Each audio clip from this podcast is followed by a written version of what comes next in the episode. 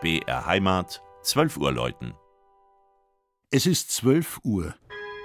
Das Mittagsläuten kommt heute von der Schutzengelkirche im oberbayerischen Eichstätt.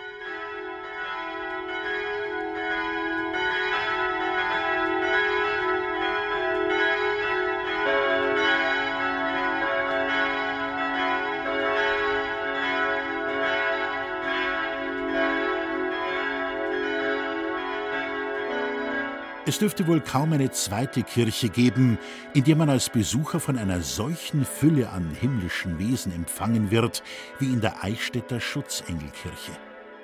567 von ihnen bevölkern auf Gemälden, Fresken und als Figurenschmuck den Innenraum und bringen dem Betrachter ihr Wirken in der von Gott gelenkten Geschichte der Welt und der Menschheit näher.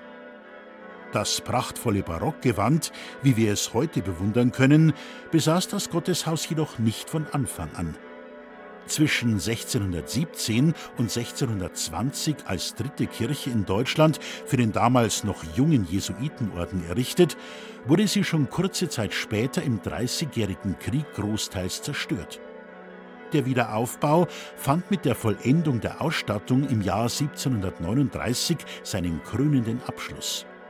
Durch das Zusammenwirken namhafter Künstler, darunter der Eichstätter Hofbildhauer Matthias Seibold, der Barockmaler Johann Evangelist Holzer und der Freskant Johann Michael Rosner, entstand ein meisterhaftes Gesamtkunstwerk von überregionaler Bedeutung.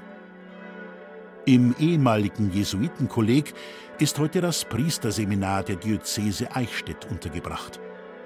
Die Schutzengelkirche ist somit Seminarkirche wird aber auch von der Katholischen Universität genutzt. Steht man vor der mächtigen Westfassade, wirkt der an der Südseite angebaute Turm geradezu klein. Alles andere als bescheiden ist jedoch sein achtstimmiges Geläut. Zur Entlastung der wertvollen spätgotischen Glocke kam 2012 ein neues, von Albert Bachert gegossenes Instrument hinzu.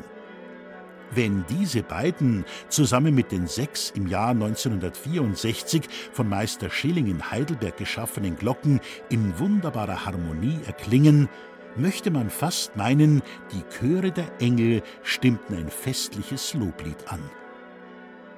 Das Mittagsläuten Eichstätt von Armin Reinsch. Gelesen hat Christian Jungwirth.